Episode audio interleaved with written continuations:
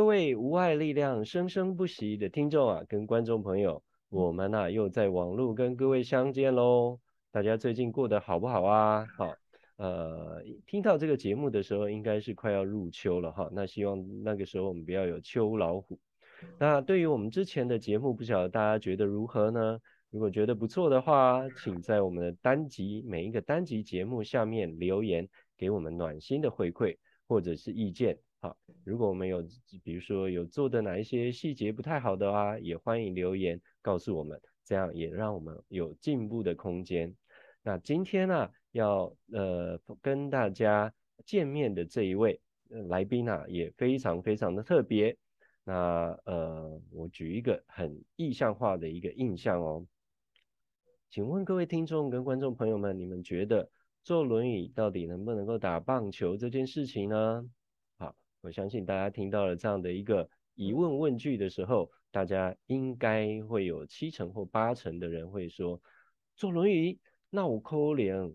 诶，今天的来宾啊，就是一个坐在轮椅上，而且他能够参加这个身障棒球队，而且他的这个担任的这个守备位置是捕手哦。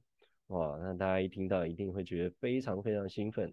同时啊，不只是有这样的一个身份，他也是无爱玩家平台的伙伴，然后呢，也是呢，呃，我参加高雄市劳工局 parkes 的这个呃训练营的同学啊，对，所以啊，这个身份真是非常非常多元，而且呢，他自己现在也有在经营自己的自媒体，哇，讲了这么多，大家是不是对这个来宾非常非常期待呢？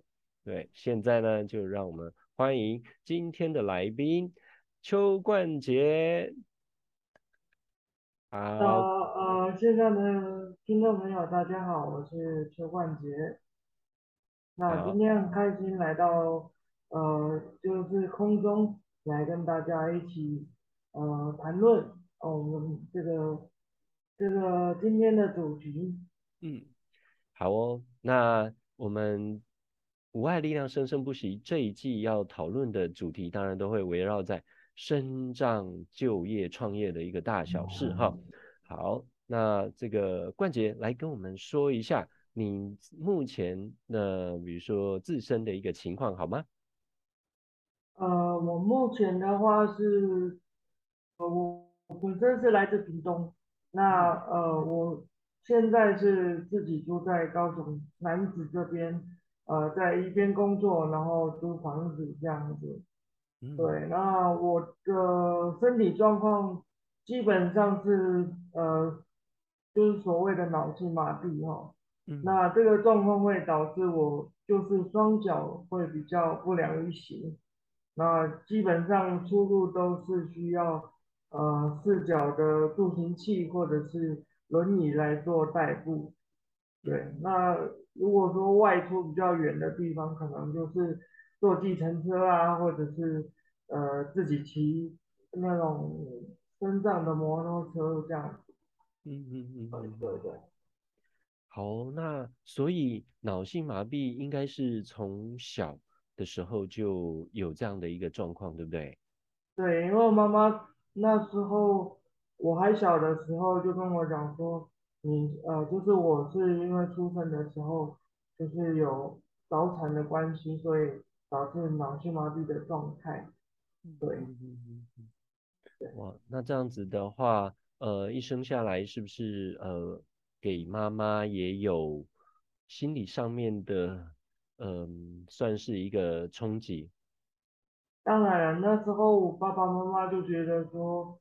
呃，因为我们家是属于比较传统型的一个家庭，对，那在早期，爸爸妈妈会觉得说，呃，不希望我到就是家外面去跟呃邻居小朋友一起玩，因为他们觉得，呃，我就是我就是跟别的小朋友不一样嘛，对，别的小朋友可能呃跑来跑去啊。就是都很自由自在这样子，但是我就呃没有办法，就是不靠任何东西站起来行走，这个是对我来说比较比较困扰的一个点。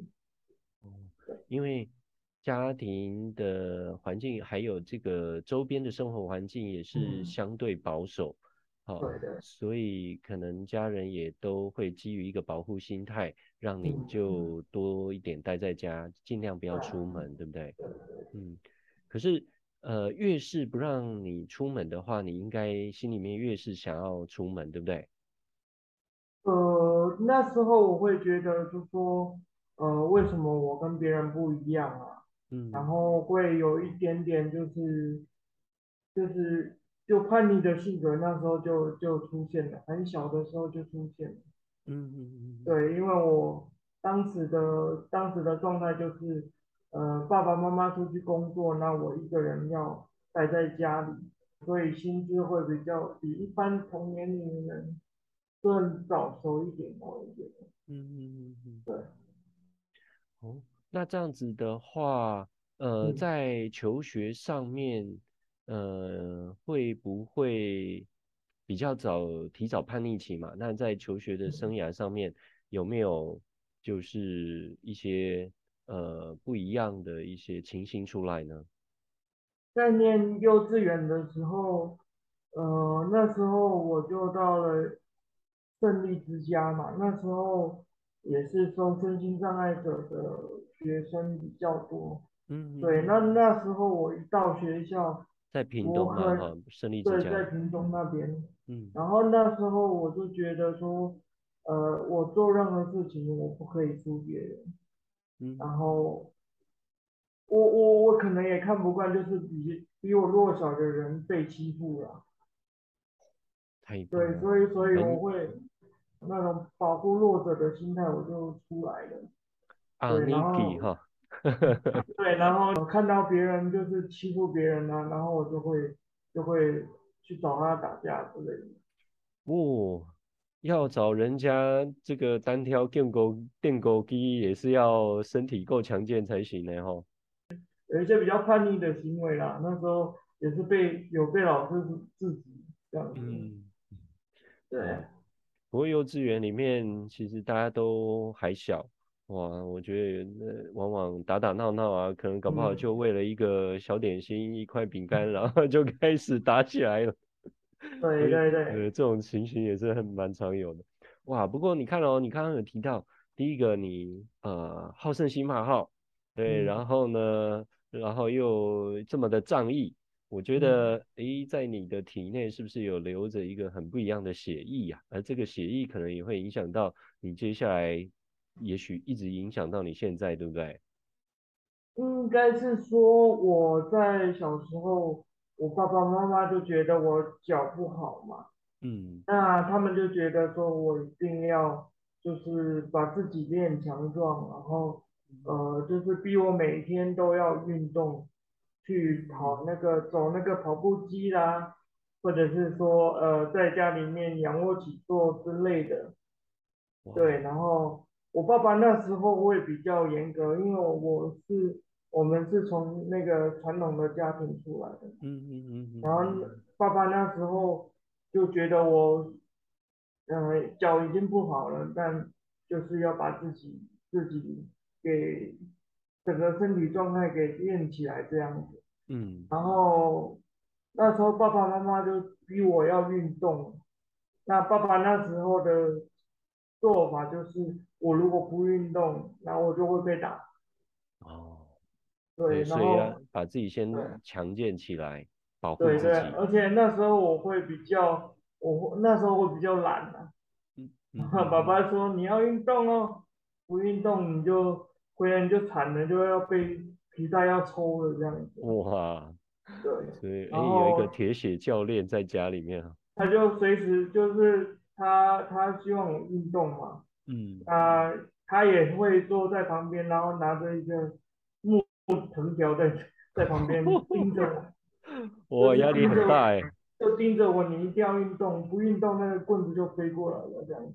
嗯嗯嗯嗯嗯，对对，然后。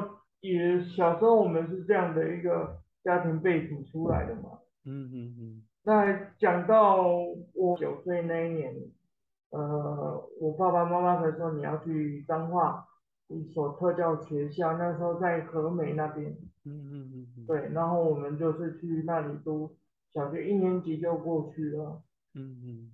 对，那那那所学校是十二年国民教育的学校。嗯。所以等于你小学一年级到高三这一段时间都住在学校里面。哇，那这么小就离开家里面，那个时候，呃，对你的心情来讲是有一种期待呢，还是说要跟家人离开，跟爸爸妈妈离开会有点难过跟伤心？诶，基本上是刚去的时候不习惯，嗯，然后就觉得说为什么？因为我们那所学校是全国。就是的学生都有，嗯，对，那可能有住金门的啦，有住台中的啦，有住一样是彰化的学生，嗯，那基本上我就是从南部上去的嘛，嗯，那我就很羡慕说，哦，每个礼拜可能住彰化的学生就是每每周回家，嗯，六日回家，然后礼拜一上课的时候再来这样，我就很羡慕啊，嗯。然后我就变成说每可能可能就是一学期才能回回来个一两次，嗯嗯，回来屏东家里一两次，然后呃等放完假了，寒暑假放完假了，可能又要回学校，然后又再。等下一个学年的寒暑假才有再回来的，嗯嗯嗯，对，是这个状态，所以我当时去的时候，一开始我什么都不会，所以。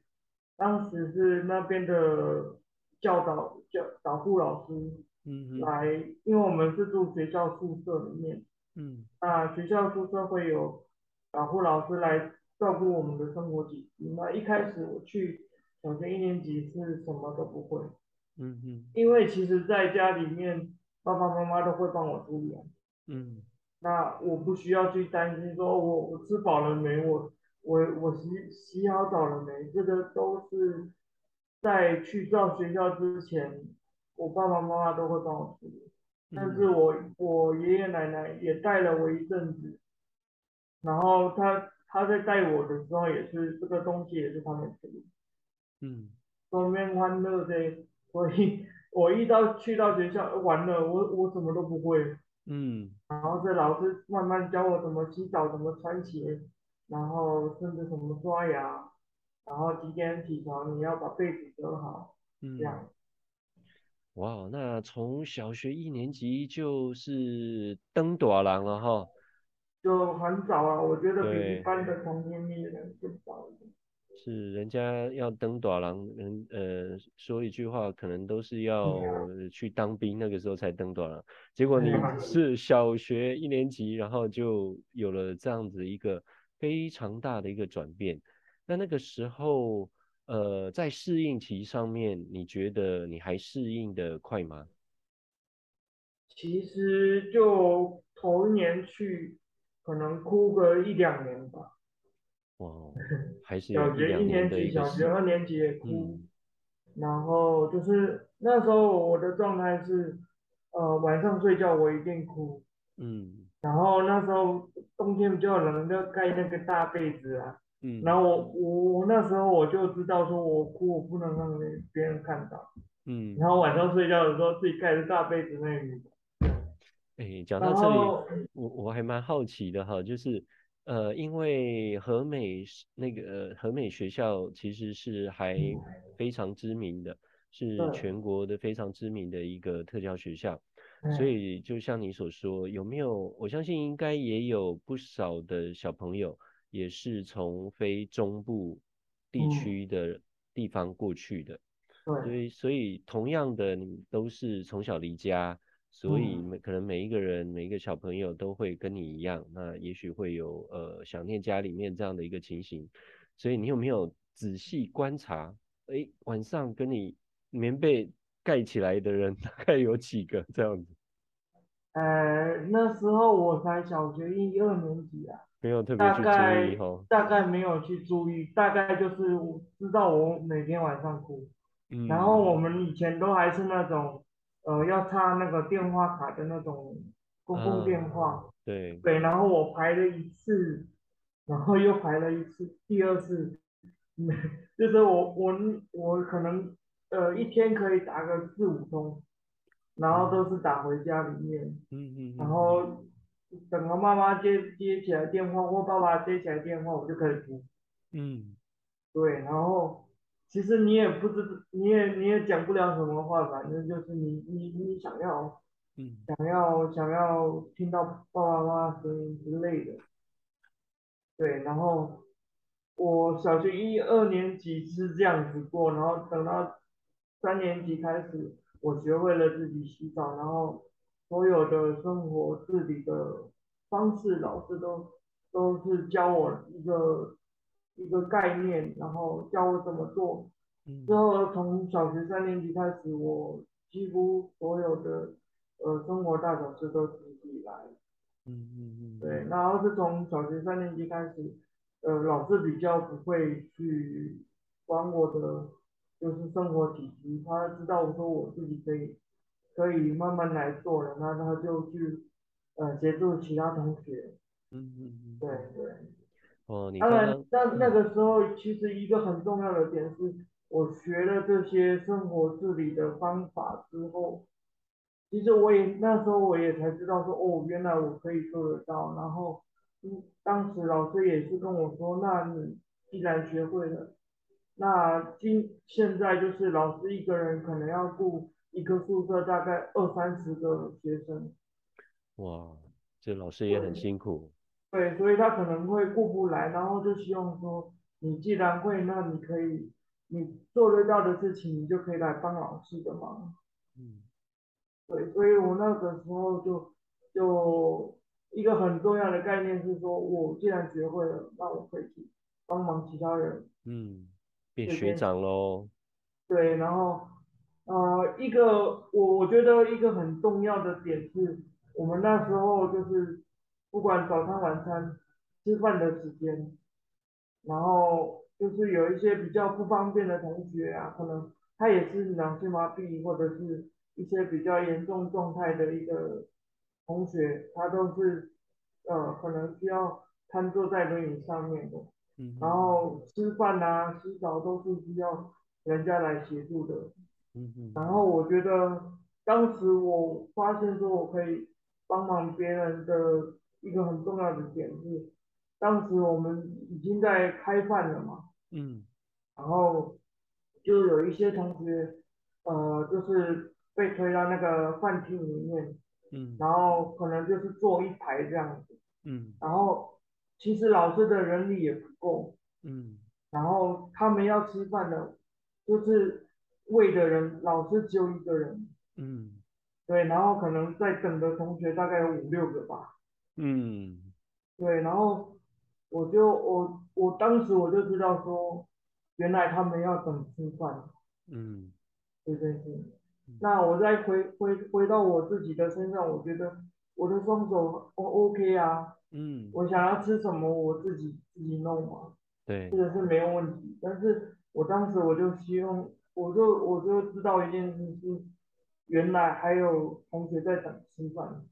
嗯，对，然后我就跟老师主动提议说，老师你你就可以去，呃，去去去忙你的事情，那其他同同学比较不方便的，那我可以帮忙喂饭这样。对，就是。就是当时我也是这个想法，但是我不知道后面的事情会比较需要注意的点是，因为有一些同学他比较没有办法，吞咽比较没有那么顺畅，哦、所以他可能要呃夹一口菜呀、啊、饭啊，可能都要剪碎的那种，嗯，就拿剪刀剪碎，嗯，对，然后老师也告诉我说你要怎么剪，嗯，然后什么肉你要怎么剪。然后菜你要，呃，要剪多大这样子，嗯，然后老师教完我之后，呃，我就开始学着做嘛，嗯，然后慢慢的喂，慢慢的喂，然后我最让我一个冲击点是，他们如果吞咽比较没有那么那那么顺畅的时候，他们可能会咬一咬，然后他们要吞的那一刹那，他可能又吐出来。嗯嗯嗯嗯嗯，就。会把那个菜啊饭啊都吐吐出来，然后可能你在他前面，哇，所以你一定会中 中到。嗯。然后当时我就我就知道说，原来他吃饭这么辛苦。嗯。对，所以那时候我就觉得说，呃，我们自己手脚还 OK。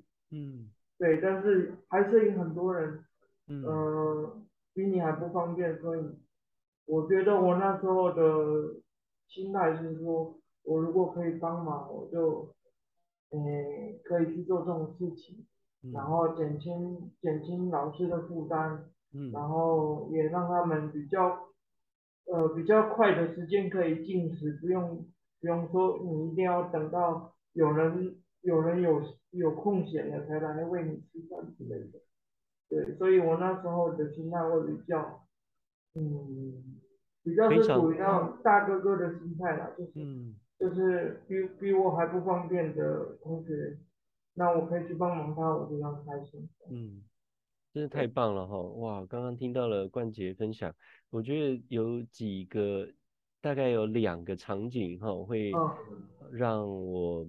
非常非常动容的哈，一个就是你刚刚说用了这个插卡式电话卡，然后在公共电话，然后每天呢就要排，因为排队嘛，你打了一打了第一通，然后呢电话响呃刚接通的时候呃完全没有讲话，然后就是一直哭一直哭一直哭，就开始哭啊，对啊，对，那然后我每天也都是这个样子，然后。我相信电话的那一头，爸爸妈妈好，或者在电话的那一头也是听到你这样一直哭，我觉得他们心里面，呃，可能也是在默默的掉眼泪哈。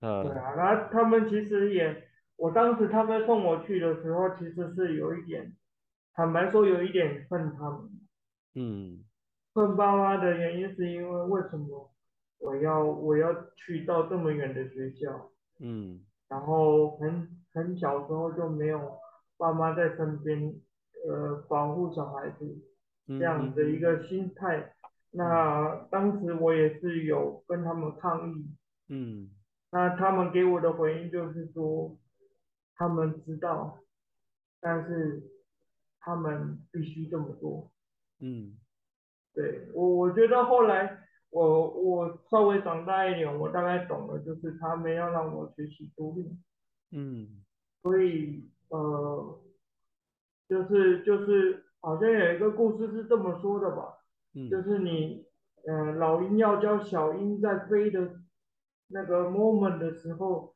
你必须要把小鹰就是丢下去，推推到山崖去，是，对，就是你必须要把它推下去，嗯，然后。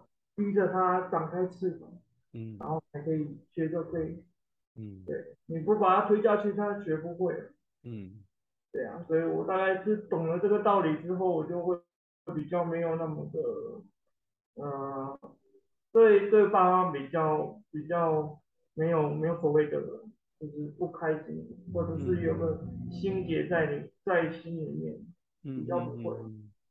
对啊，不过在当时那个时候，要真的把你送到和美学校去的时候，呃，对一个幼小的心灵来讲，我觉得 你的当时的感受一定会是，我揣摩一下哈，呃，我的爸爸妈妈为什么要把我丢到这么远的地方？他们是不要我了吗？他们是要遗弃我了吗？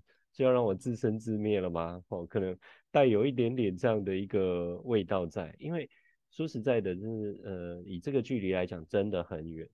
哦，彰化。那时候还没有所谓的高铁，没有所谓公车嘛。对呀、啊。就我爸爸妈，爸爸是自己开车，嗯，然后载着我从，如果从屏东到彰化的话，那时候我们大概开了三三四个小时，要，嗯，对，两三个小时，然后。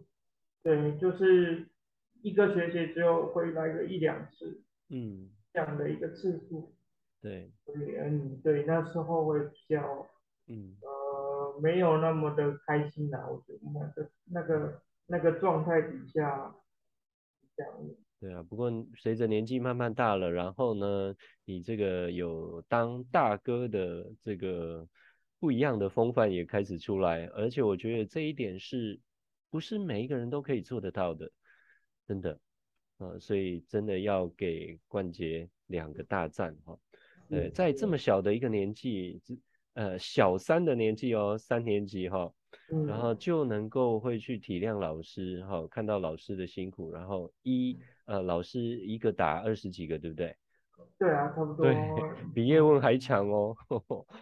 对啊。那时候，那时候其实老师也也不光是我一个比较方便的，就是可能会我刚进去的时候，小一、小二呢，那个那个时代，其实有比我更年长的学长姐，可能国中的、高中的学长姐，嗯、他们也都是呃小小麻痹，嗯，就是脚会比较不方便行动。但是上半身很重的那种，嗯，对？他们他们也是脚呃手都方便的啊，嗯，所以那时候，因为我们我们那时候在寝室的时候，每个晚上都要开寝室会议，哦，对，所以呃老师就会请同学们，就是因为我们那一排房间就两排嘛，对，左右两排。然后等到那个寝室会议的时候，大家都要走出房间。